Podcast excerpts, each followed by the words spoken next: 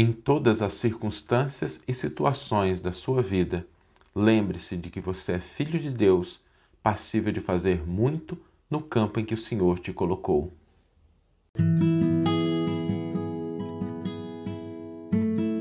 Você está ouvindo o podcast O Evangelho por Emmanuel, um podcast dedicado à interpretação e ao estudo da Boa Nova de Jesus através da contribuição do benfeitor Emmanuel. Hoje nós vamos refletir sobre o muito que nós podemos fazer. Às vezes a gente olha para as circunstâncias que nos cercam, a gente olha para a vida e a gente não percebe o muito que nós podemos concretizar, o muito que nós podemos transformar, o muito que nós podemos iluminar.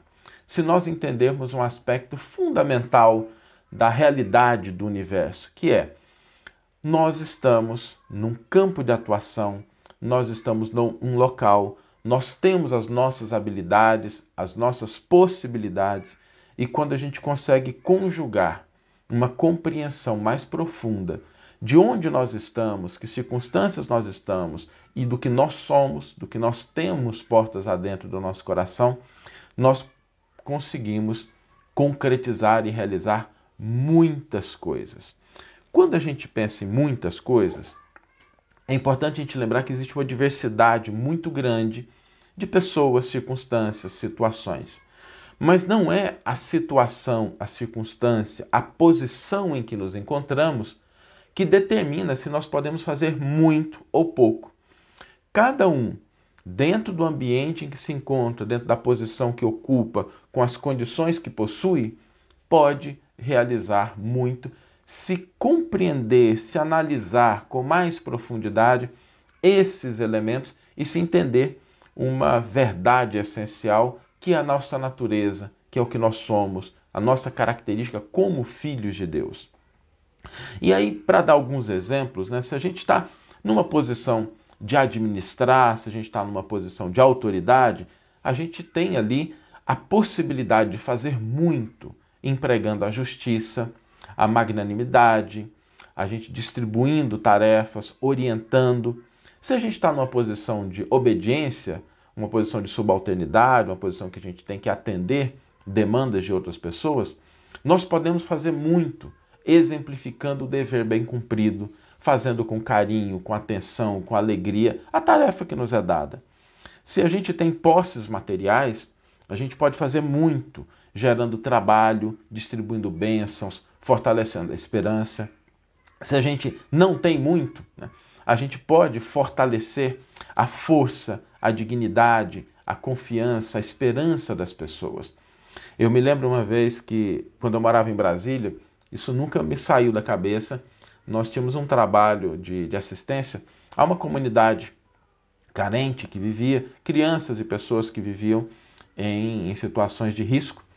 E uma dessas pessoas que a gente cuidava, que a gente oferecia alguma coisa, era uma senhora que, quando nos procurou, tinha sérios problemas, o marido alcoólatra, ela morava numa favela, em condições muito precárias, mas muito precárias. E essa pessoa, depois de um certo tempo, ela foi se reestruturando, se reequilibrando. A gente fazia visitas periódicas para ela, a Larissa cuidou muito dela, teve um contato muito grande com essa pessoa. E depois de um certo tempo, ela começou a fazer sopa ali na casa dela, no meio de uma favela, para distribuir para as pessoas. O marido mudou de vida, se ajustou, encontrou o rumo, passou a ser uma pessoa mais dedicada em casa. E essa pessoa que ainda vivia numa situação de, de limitações, de escassez, ela encontrava tempo para uma vez por semana, dentro daquelas condições que ela tinha ali. A gente contribuía com uma coisa ou outra, mas ela oferecia o seu trabalho, a sua disposição, a sua energia.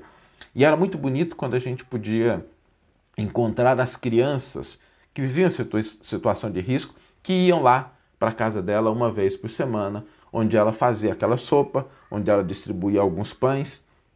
E isso nos mostrou assim de uma maneira muito patente o quanto uma pessoa, às vezes uma situação de escassez, ela pode despertar esperança, ela pode despertar a oportunidade de trabalho, ela pode ser um veículo para que outras pessoas possam mobilizar recursos para atender quem está passando por alguma necessidade. Esse período em que a gente teve esse trabalho foi um período muito de muito aprendizado na minha vida. Confesso que eu aprendi muito mais com essas pessoas que eu visitava do que o que eu consegui levar, ensinar. Para mim foi um, um período de crescimento porque elas me ensinaram muitas coisas. Tinha uma senhora que vivia nessa favela e a alegria com a qual ela nos recebia, a felicidade, o sorriso que ela trazia, era para a gente uma fonte de fortalecimento, de esperança que incomparável. A gente ia achando que a gente estava ajudando e saía de lá ajudado por ela, por essa disposição. Então, não é, não é a condição, mas é algo que está dentro da pessoa.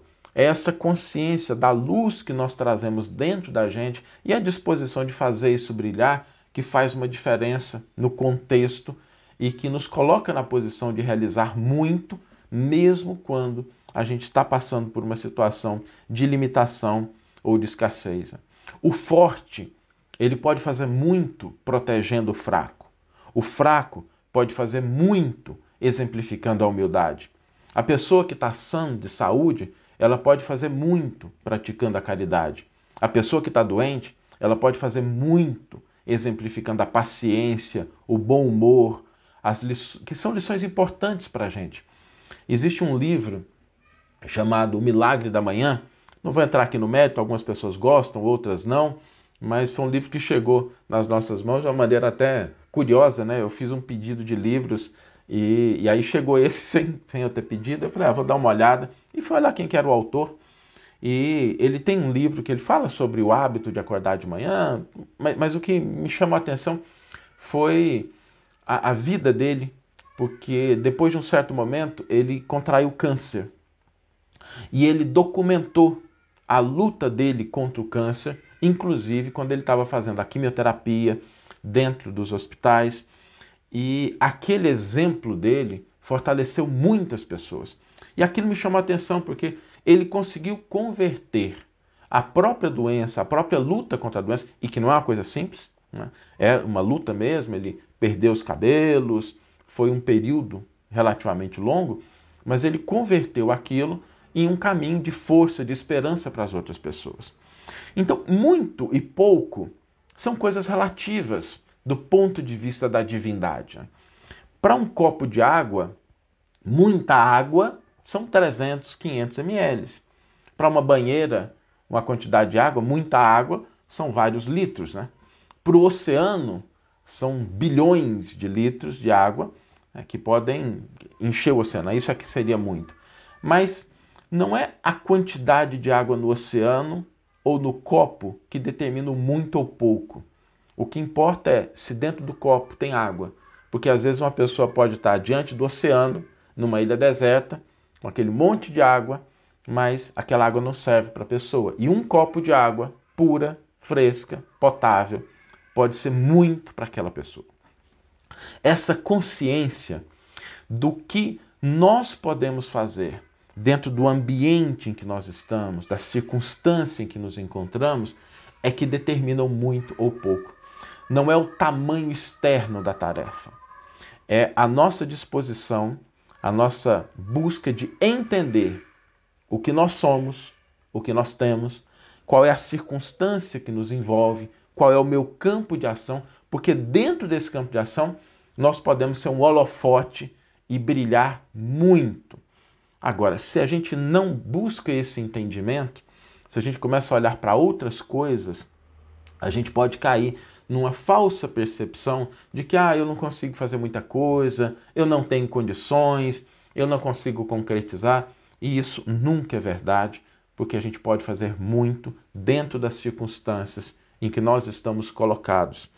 Aliás, quando a gente começa a desenvolver esse raciocínio, existem alguns elementos, né, três elementos fundamentais que nos complicam, que nos prejudicam, que nos impedem, que são obstáculos para a gente ter consciência dessa realidade.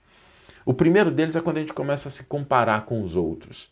Quando a gente começa a olhar o outro na tarefa que lhe compete, na posição em que ele está, e a gente começa a se comparar. A gente não tem acesso ao coração do outro, à história do outro, ao campo do outro.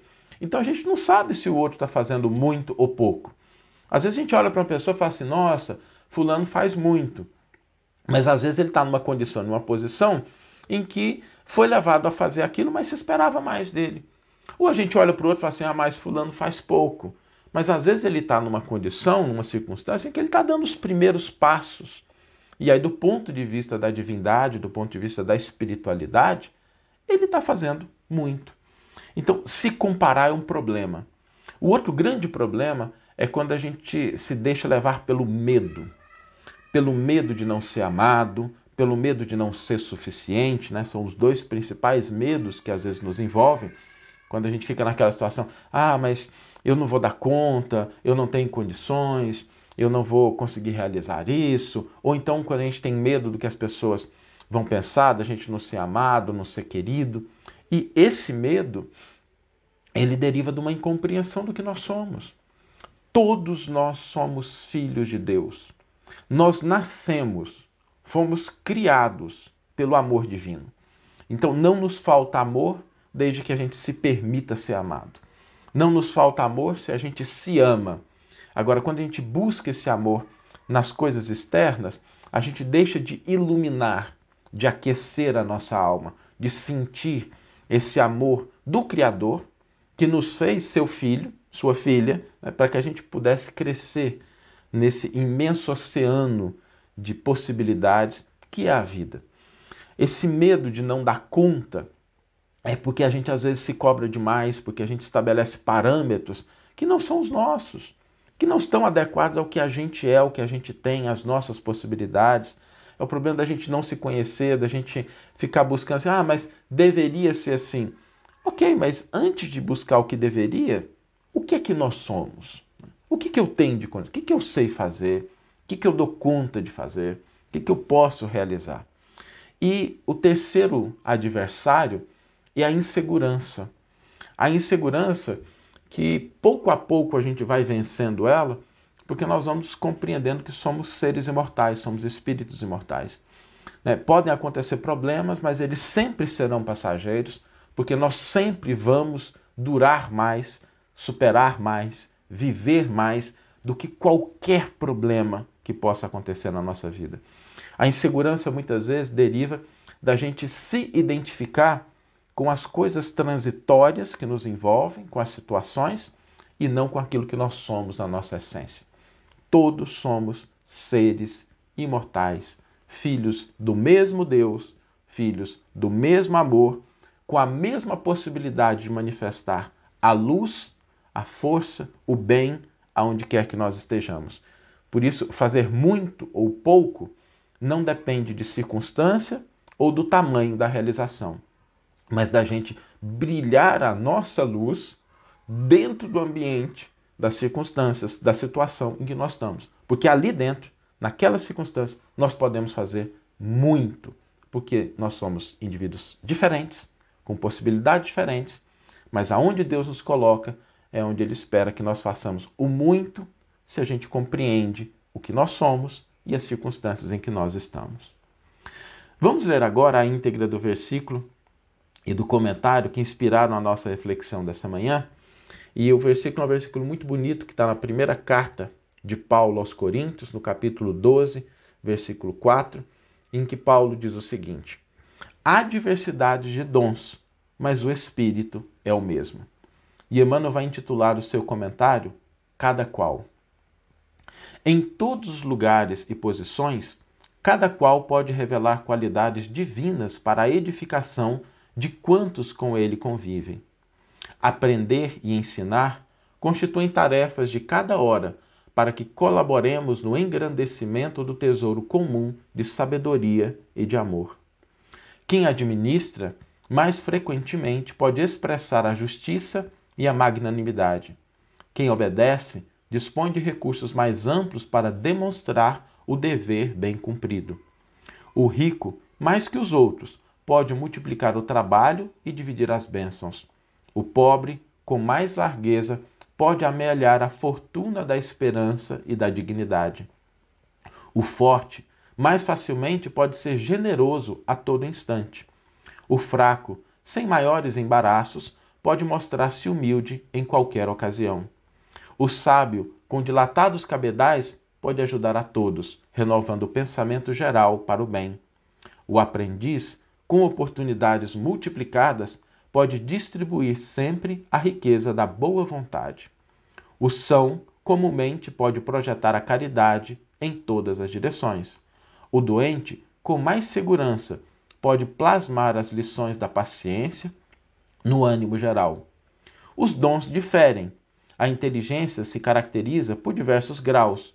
O merecimento apresenta valores múltiplos. A capacidade é fruto do esforço de cada um, mas o Espírito Divino que sustenta as criaturas é substancialmente o mesmo. Todos somos suscetíveis de realizar muito na esfera de trabalho em que nos encontramos. Repara a posição em que te situas e atende aos imperativos do infinito bem. Coloca a vontade divina acima de teus desejos e a vontade divina te aproveitará. Que você tenha uma excelente manhã, uma excelente tarde ou uma excelente noite e que possamos nos encontrar no próximo episódio. Um grande abraço e até lá!